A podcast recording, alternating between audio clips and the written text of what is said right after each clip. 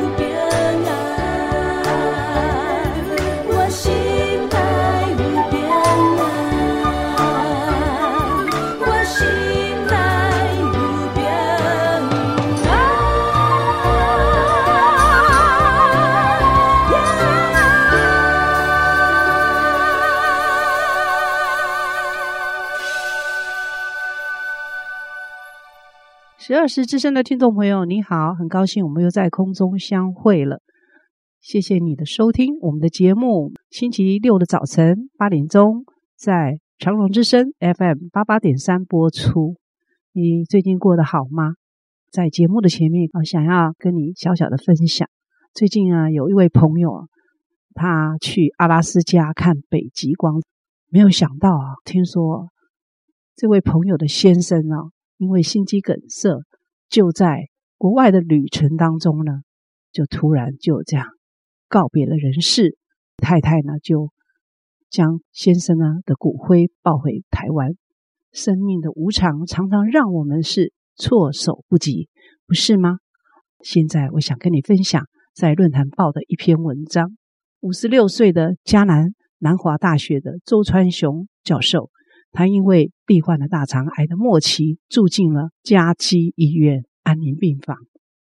我看到了他在礼拜堂特别举行一场分享会，周老师的家人、学生、学术界的朋友、师长都来参加这一堂感恩泪水的生命教育的课程。在学校热心投入生命教育的周老师，他生命的末期选择用道歉、道谢、道爱。道别来上这堂课，并且开给大家一个作业，不分年纪，每个人都要想一下，什么是可以带进永生的事。许多朋友都认识这位周川雄老师，信主多年的周老师，去年得知罹癌后，才让他真正的谦卑回到神的面前。过去一年，他住在教会里，渴慕参与各种的祷告与聚会，好好的亲近神。而有一天，嘉基的安宁病房的主任陈医师跟他分享诗篇一百零三篇。发旺如野地的花，经风一吹，便归无有。经文提示他，过去是否有专注在永恒的事物上？周老师流下忏悔的眼泪，因为医生判断他时日不多，突然发现自己离死亡这么的靠近。虽然基督徒知道有永生，但内心仍然是惶恐无比。他公开的表达，过去这么多年来。对上帝、对太太、儿子有很大的愧疚，也突然发现，在过去的职场上所努力追求的很多都是没有意义的。就像保罗所说的，只是世界上的粪土。我们要好好的去爱家人、朋友，大部分只是为自己的事业在奋斗。周老师说呢，过去的自己就像野地的花，在一段时间开得很茂盛，独领风骚，但是第二天呢，可能就谢了。忘了追求永恒的事，所有的事情都会过去，只有存到永生的事情才是我们所要在乎的。为什么当初信了耶稣，却没有把握住永生？周老师发现，原来我们必须改善与上帝的关系。过去这一年，他好好的在上帝面前悔改更新。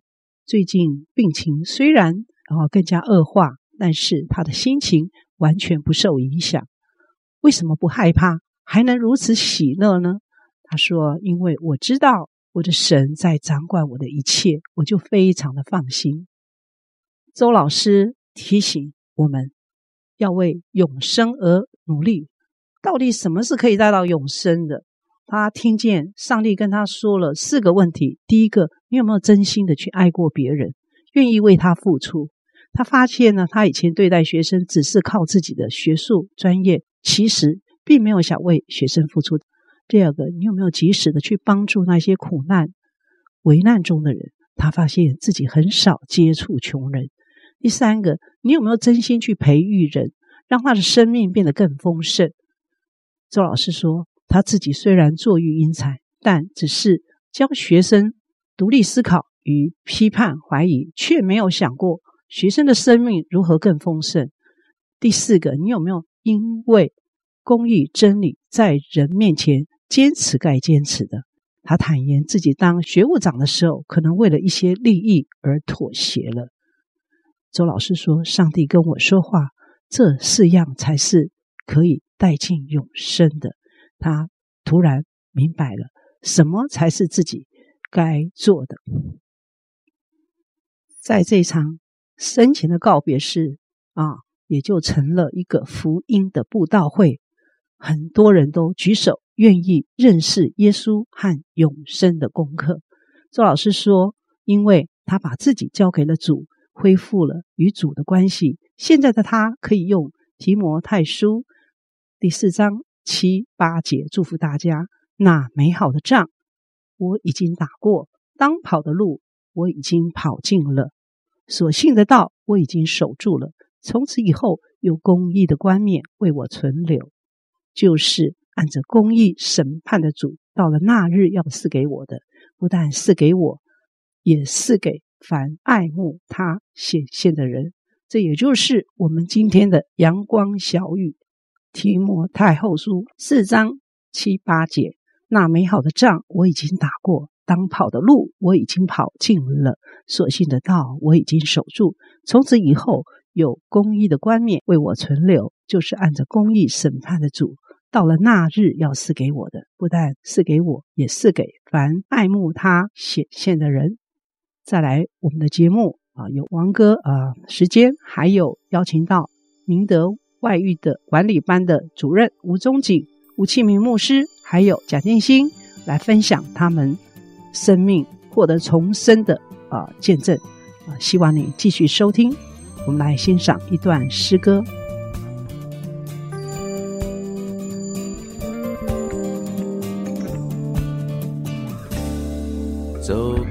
伤心走过泪水让每一颗心再次飞起来用你的心伸出你手让每个灵魂再次活过来。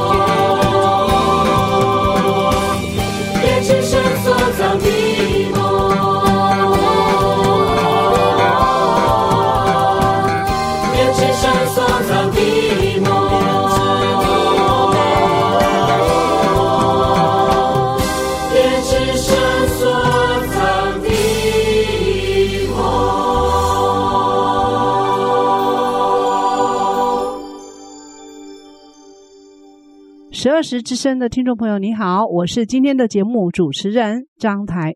啊，我们今天的节目呢，邀请到三位特别来宾啊，来分享。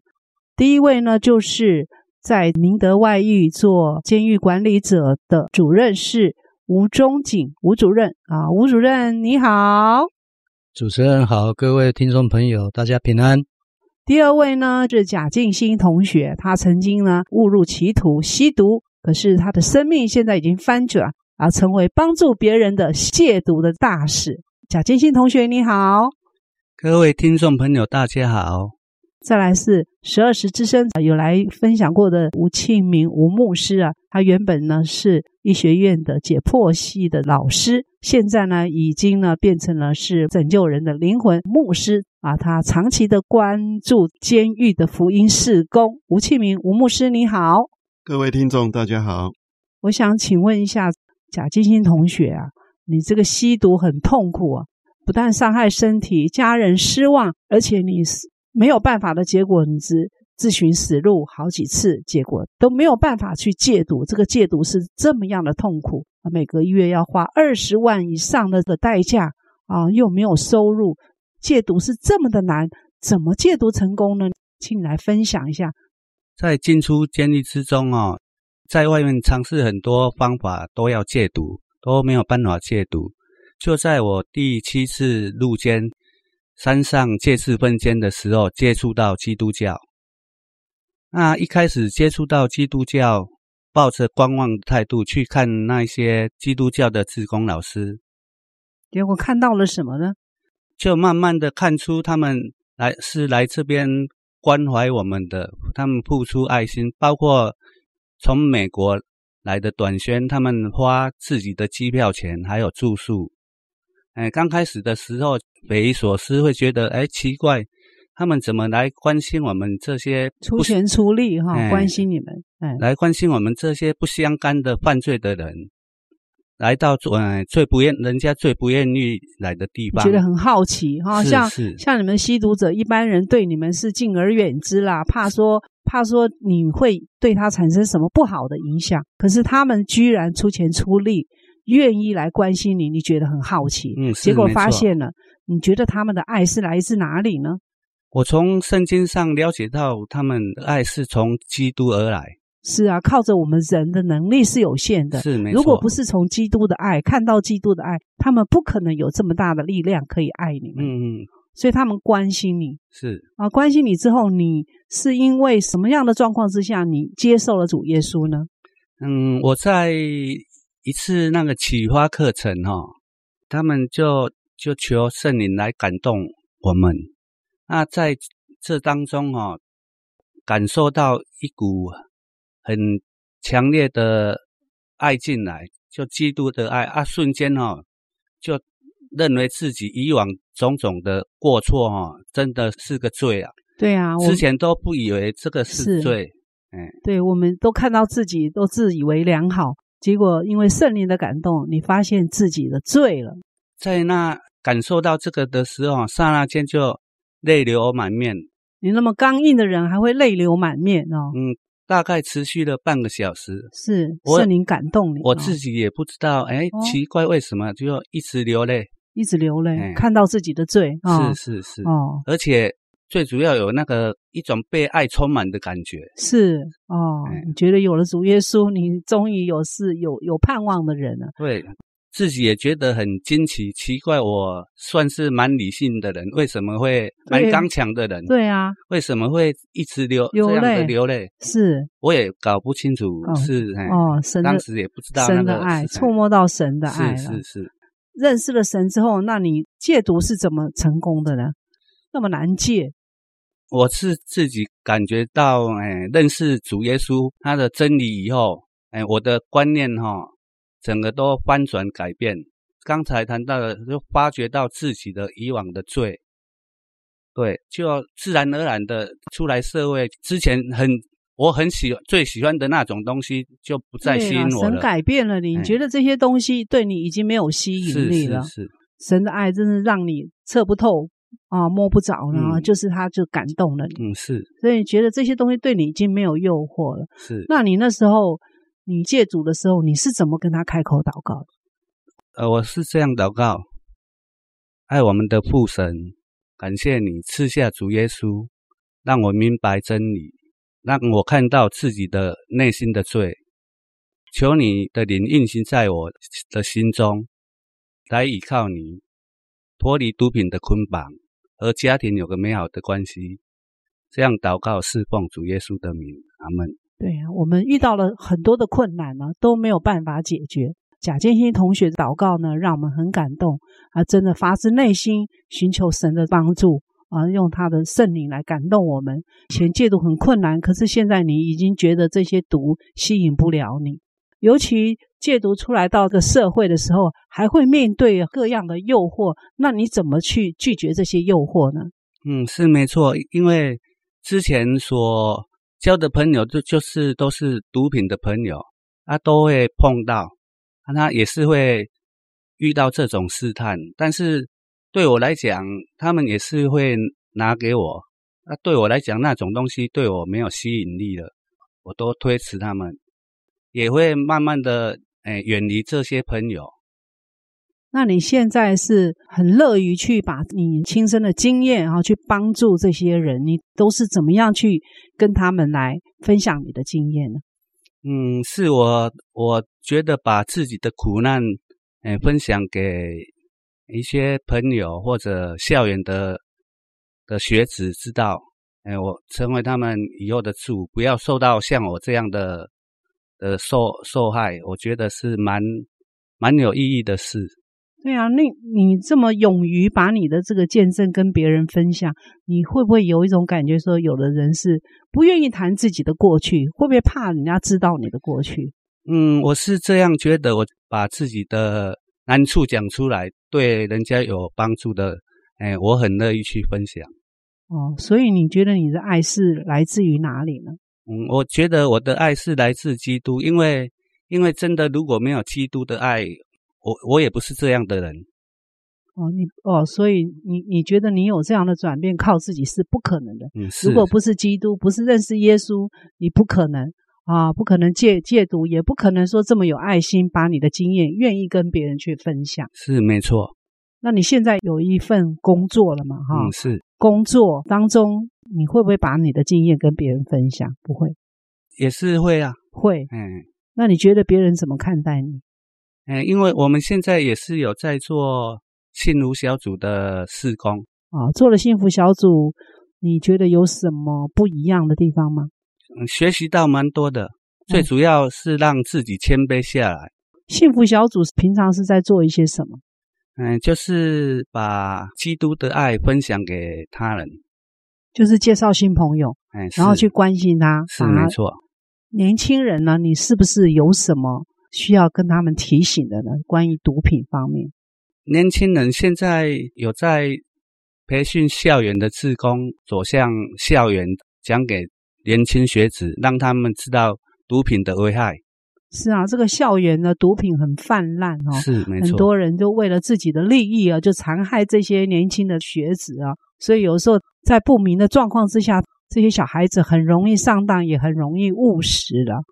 所以，我们对毒品要有所认识，不良的场所尽量少去啊，以免呢染上了毒瘾。嗯，就我就觉得自己的现身说法，让呃校园的年轻学子知道毒品的危害，真的是会危害一生。就是遇到这个困境，吸毒的人，你的建议是他们要不要来接受这一位耶稣？你觉得耶稣？对你的作用是什么？嗯，耶稣会改变我们之前的观念。之前我们都是以自私、自以为是、骄傲这种观念，而我们不自知。然后你接触到主耶稣以后，你会变得比较谦卑，比较愿意去学习，把爱分享给别人。所以现在的你是常常的祷告，你的信仰生活是怎么样去维持的？参加教会，还有参加教会的施工，晚上都会抽空读圣经。那圣经刚开始是不容易读哦，有时候蛮深的。你是怎么样进入圣经的呢？还没有信主的时候看圣经，看没有多久就看不下去了，就觉得有点难，有点难，看不懂，哎。然后把我的难处讲给传道者听，然后传道者就帮我祷告，帮你祷告。是啊，哦，我是在监所信主的。祷告完回社房过一两天，突然间我就发觉到一本比较白话文的圣经哦，哎，然后我就看了，然后觉得哎比较看得下去。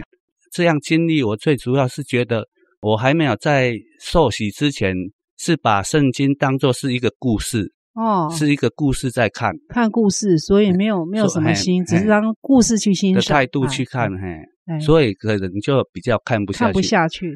信主以后就觉得圣经是我要追求的真理。对，你相信这个神是真实的，看到神的力量、神的慈爱，所以你就把它当成是真实的去看的。是没错，用你的心去看，所以就圣经就看得懂。是啊，非常祝福你的生命有了很大的转变。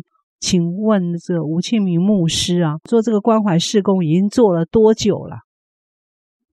嗯，如果连着贵人那边的监狱哈，哎，二十多年了，那真是不容易哦。对监狱的人，你为什么特别的关心呢？你难道不会怕这些狱友啊给你带来困扰吗？不会的，基本上他们都在呃管束之下。我觉得像他们上课比在大学里面上课还舒服，比较有规矩，因为他们比较有规矩啊。大学里太自由了，对，就放纵了哈。学生打瞌睡，你也不能讲他，他们就不敢了，他们不敢打瞌睡，对，做的还要规规矩矩的，所以更守规矩哈。对，所以我愿意去做监狱施工。你用什么的方法去劝导、帮助这一些人呢？我是寓教于学啦。其实是用我的专长，因为我是医学背景的，呃，用我所学的东西哈，虽然很有一点艰深，但是把它呃简单化啊，让他们能够听得懂。我教的东西就属于健康教育方面的，教他们怎么保健。那一方面告诉他们呃人体的奥妙啊，上帝怎么去创造这个人，绝对不是偶然的，而是非常精密的设计。纵使这个机器啊这么精密的人被我们操坏了，呃，上帝因为他是创造者，所以他也有办法把它修补回来。所以我常常会在课堂上跟他们做一些啊病得医治的见证，啊鼓励他们这一位上帝是一位又真又活的上帝，他不仅能够使我们身体能够恢复健康啊，他也能够改变我们的人生观。呃，我们的生活了哈，啊，监狱里面的他们都是行为上，呃，有一些的偏差。这一位上帝是有办法的，啊，有办法的啊，在他们困难的时候，特别是出狱的时候，碰到一些的，呃，试探了哈，要他们走回头路的时候，这上帝可以伸手帮助他们，不至于再走回头路。所以你用你医学的专业去教导这些学生，所以他们特别听得下去了。他们会不会问健康的问题，向你问一堆的问题呢？嗯，有，我上课大家都让他们问东问西了。贾静心同学，你有上过吴牧师的课吗？嗯，有，我对他的课很有兴趣。为什么很有兴趣呢？因为吸毒的关系，身体状况也不是很好，所以都会请教他一些健康方面的的事情。嗯你对他这样的背景去做这个牧师，会不会觉得很好奇？其实我在里面的时候，我不知道他是牧师，认为他是一个志工。哎，是没错。吴牧师做这个事工的时候，对你有没有什么特别的经验，或者你有什么特别的感受，特别让你印象深刻的事呢？人心的改变是最重要的了，哈、嗯。嗯，肉体得到医治还是其次，所以我们从关怀。身体啊，然后再进入到心灵，对我来讲还是最 smooth 了哈。我不需要花太多时间去准备，可以把信仰啊融到我的这专业里面啊，让他们知道他们是很重要的。虽然在监狱里面不是那么自由，但是有一天他们会出去，重视自己啊，不止健康而已，而是要知道上帝爱他们。上帝爱他们。对啊，你花出很多的这个心力啊，因为你开车一个礼拜都要去，每次都开车要一个钟头，是不是？没有，没有，没有那么频繁呐。我其实一个月才去一趟，但是那个真的很长，来回七十五公里，大概开车的时间跟上课的时间差不多了。哎，有没有这些朋友啊？因为信仰了基督，给你得到很大的激励呢？有，有，有。我所以能够在监狱里面持续二十几年的工作，就常常听到有一些的见证，这些见证就激励我继续走下去。我觉得一定能够帮助很多人。今天纵使看不到成果，啊，有一天在哪一个教会或者谁会碰到啊一个曾经听过我上课，然后他们人生受影响改变过来的人。是啊，我们常常在狱中啊，就特别听到很多的人啊，就是信耶稣以后生命改变了，甚至呢他们会变成转而去帮助很多人的牧师。你觉得在监狱里为什么信信基督特别比较容易一点呢？我觉得在外面的人比较不容易认罪悔改，很多人都觉得哈，自我良好，看不到自己的罪，对，或者负负得正啊，大家都在做不好的事情，那我做又怎么样？又怎么样？哦、那他们呢，在里面就算是被定罪了啊，被定罪了，他们才有时间去思考自己啊。哦、对他们承认自己是一个罪人了啦，看到了自己的罪，法律告诉他们的，哎，是，所以他们比外面的人谦卑多了，所以福音容易进去。哦，你说他们更谦卑。对，呃，他们看见了自己的罪，外面的人都认为自己是没罪的人，所以特别的高傲，嗯、不容易接受基督。对，今天在我们这个十二时的节目呢，你是不是对于在监狱中的朋友，还有陷入困境的听众朋友呢，分享一下在监狱中所看到的，呃，然后有给他们一些鼓励的话呢？呃，正如有一句口号这么说了哈，耶稣是现代人的希望。嗯啊，真的，这是真的。虽然看不到他，但是谦卑下来的时候，可以领受到他的同在。他真的可以改变你的人生，不仅今生要呃得到呃十倍的祝福了。我们说来生呢，有一天灵灵魂离开这个世界呢，我们在永永远远的地方有平安跟喜乐。那这个在医学上都有很多的证据。人绝对不是一死百了。我有一天要面对啊，那位创造的神，我们一生所做的事情都要交差的。耶稣不是我们今生的盼望而已，还是我们永永远远的盼望。啊，平常你都是在这个寓所呢，去关怀这些同学。那你今天有这个机会在空中，是不是也对这些同学啊说几句？因为吸毒，因为犯错，呃，误入了错误的这个地步的，或者是有困境的人，说一些呃给他们鼓励的话，或者是怎么样来认识这一位耶稣？什么方法呢？有人说，患难就是变相的祝福了，化妆的祝福，化妆的祝福哈。嗯，其实信耶稣的人哈，尤其在台湾这样的环境里面哈，很多人信耶稣是因为他们经历的患难。就像我们啊，吴主任他碰到他妈妈，这实在是已经走投无路了啊，他来投靠耶稣啊，耶稣也照他的应许，他来医治他的妈妈哈，让他经历到这样一个神迹了。所以这个信仰是可以经历的。那各位也不要小看了这些患难了哈。中国人喜欢哎趋吉避凶，那可是呢，在我们的信仰里面呢，我们真的去面对这些困难，然后投靠耶稣的时候，你去经历这个耶稣，那他会跟你说话的，啊，他真的会让你亲自的经历他，啊，我们讲的绝对不是空口说白话，去经历，是可以亲身去经历的。对，当我们有困难的时候，那你要教我们的听众朋友怎么样跟这个上帝来开口祷告呢？最简单的祷告是。其实不难啊，很多人都有在民间宗教宗教中打滚过。你怎么向那些神明祷告？那你就转个对象，向耶稣祷告。耶稣，我有这样的困难。那当然有很多人会有对价关系啦。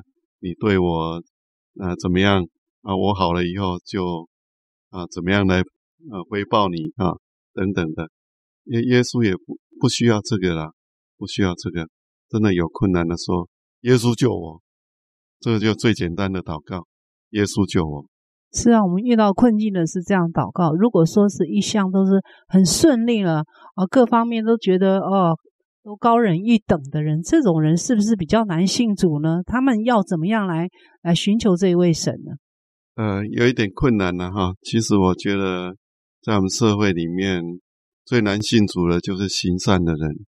行善的人反而难信主。对，哦，哎，他们认为他们是好人。哦，我们偏偏我们这信仰告诉我们说，我们要认自己的罪，嗯，我们都是罪人，哦，看不到自己的罪，所以很多铺路造桥、捐钱啊，这些东西是很好，可以改变整个社会，社会没有错。但是在神的标准里面，这个不够。嗯，成立了一个很简单的方法，就是相信耶稣。那你的过犯，你的一些过去不好的，神都可以赦免你。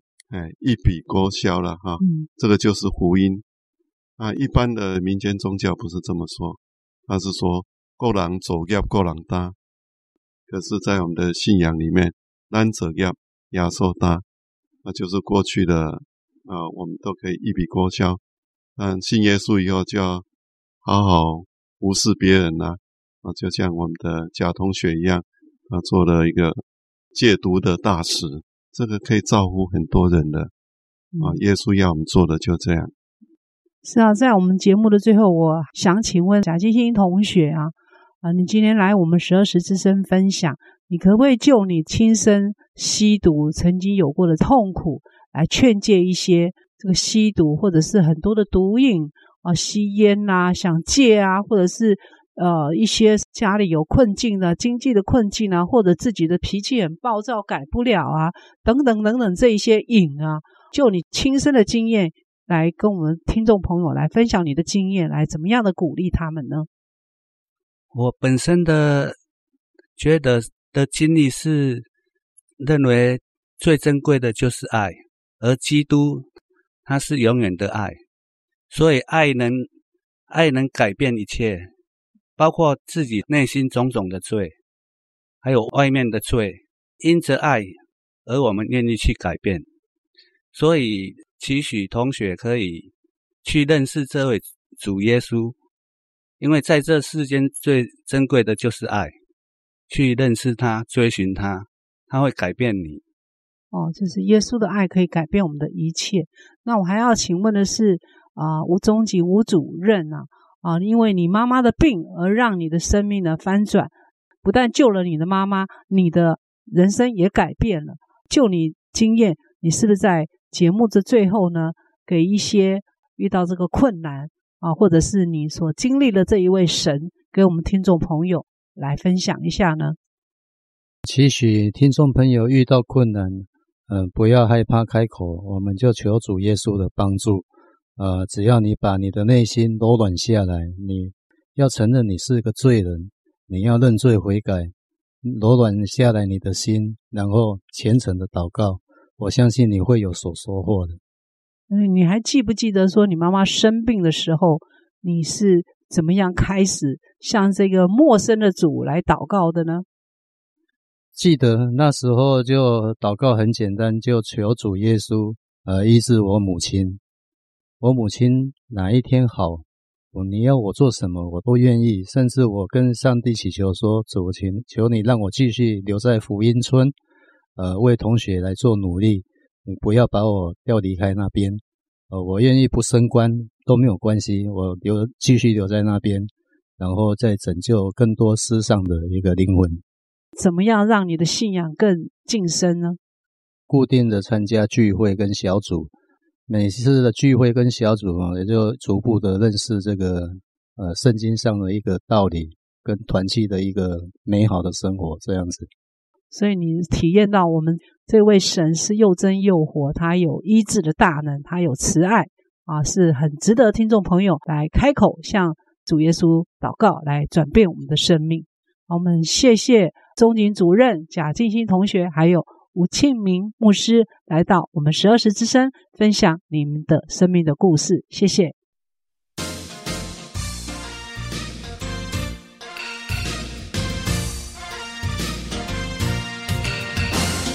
耶稣，现代人的希望。耶稣，现代人的希望。他给人爱的生命。指引永恒方向，耶稣现代人的希望。耶稣现代人的希望，耶稣现代人的希望，他给人新的生命，除去罪恶捆绑。耶稣现代人的希望，他是世界的真光，信靠他的走出黑暗。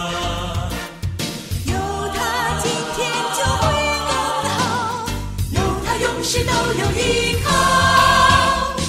耶稣现代人的希望，耶稣现代人的希望，他给人新的生命，除去罪恶捆绑。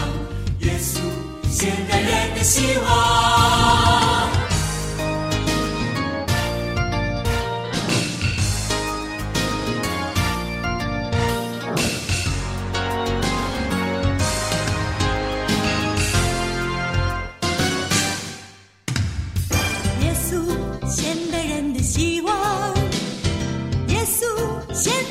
的希望。他给人爱的生命，指引永恒方向。耶稣，现代人的希望。耶稣，现代人的希望。耶稣，现代人的希望。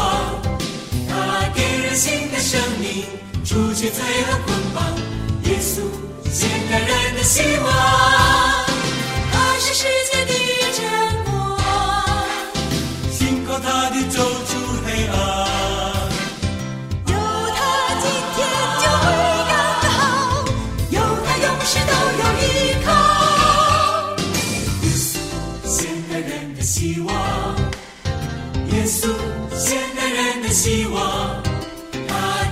新的生命，除去罪恶捆绑。耶稣，现代人的希望，他给人新的生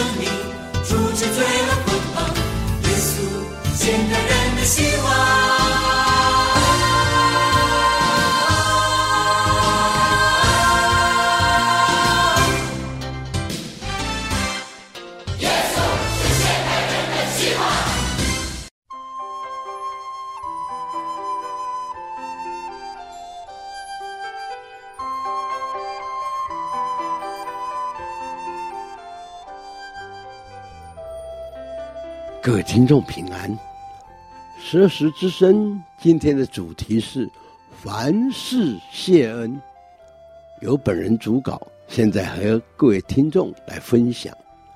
这个题目是老掉牙的题目，那么我先说一个故事。有个国王喜欢打猎，常召见一位大臣呢陪同。可是这个猎区里面呢有食人族，防备森严。有一次打猎呢，国王手指头被老虎咬下了一小指，幸好全身而退。回朝以后呢，国王大怒，大发脾气，认为大臣没有尽到保护的责任，于是把这位大臣关起来。大臣对国王说：“感谢国王关我，让我能好好的休息。”那不久，这个国王又出去打猎了。因为呢，没有原来那位很熟悉路途的大臣的陪同了，误入了食人族区，被食人族抓去准备做翻祭。经过全身检查了，食人族发现国王断了一个手指头，但是翻祭的人呢，必须要四肢齐全，因此呢，释放国王。国王欢天喜地的回朝，把。在监牢当中，大臣呢释放，然后召见说：“哎呀，幸好上次出猎啊，去打猎的时候，手指头被咬断了，要不然呐、哦，我今天老早就死了，被食人族献着燔祭的。”大臣说：“还好，国王啊，你把我关起来了，要不然呢，这次会成为食人族的翻祭的，是我不是你国王。”国王陛下，凡事谢恩。你手指头被咬断掉了，所以你今天不是成为人家的啊翻祭台上的人。陛下把我关起来，我感谢上帝。你大发雷霆之怒的结果呢？你也因此逃过一劫。所以凡事谢恩，有容乃大。国王就这样子大悟。从此，他也就是凡事谢恩。各位听众，听这个故事，你认为谢恩是什么？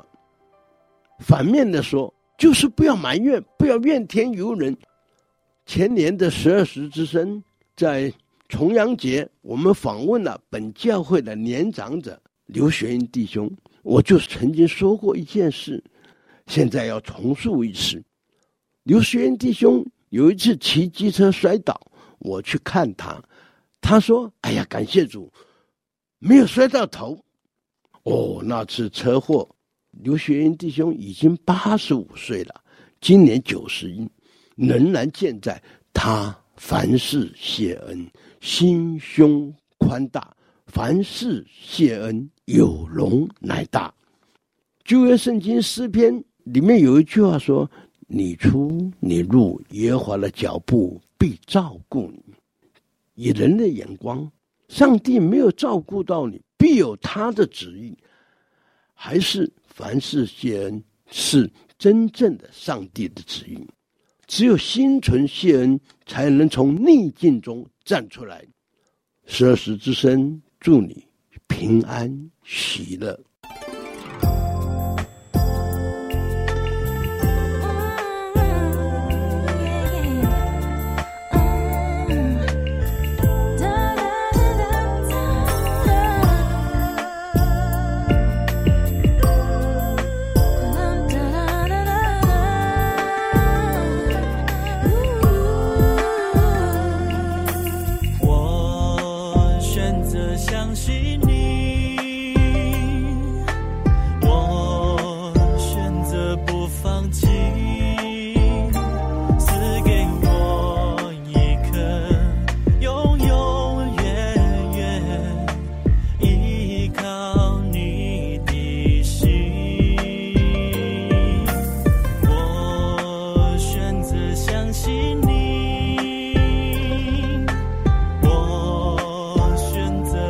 放弃。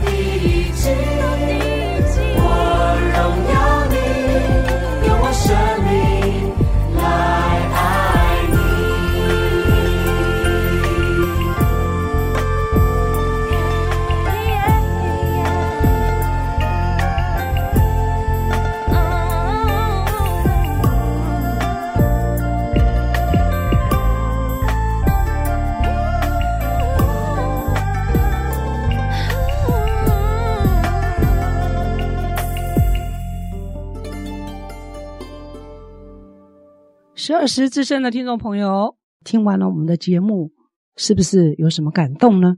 非常欢迎你来电与我们分享。我们的电话是零六二九七七七五二二九七七七五二，也非常欢迎你的来信。我们的地址是台南市建平十四街二十五号。如果你喜欢我们的节目，我们有节目的 CD，欢迎你来索取。当然，如果你想进一步了解我们的信仰，认识这位最好的朋友，你可以来索取函授的课程。我们的牧师呢，会带领你来认识这位满有慈爱、能赐予丰盛生命的上帝。更欢迎你每个星期天的早晨十点钟来到我们十二时教会，地点是在安平区建平十四街二十五号。欢迎你来跟我们聚会，或是就近到附近的教会聚会。最后在诗歌声中跟你说再会，上帝祝福你平安喜乐。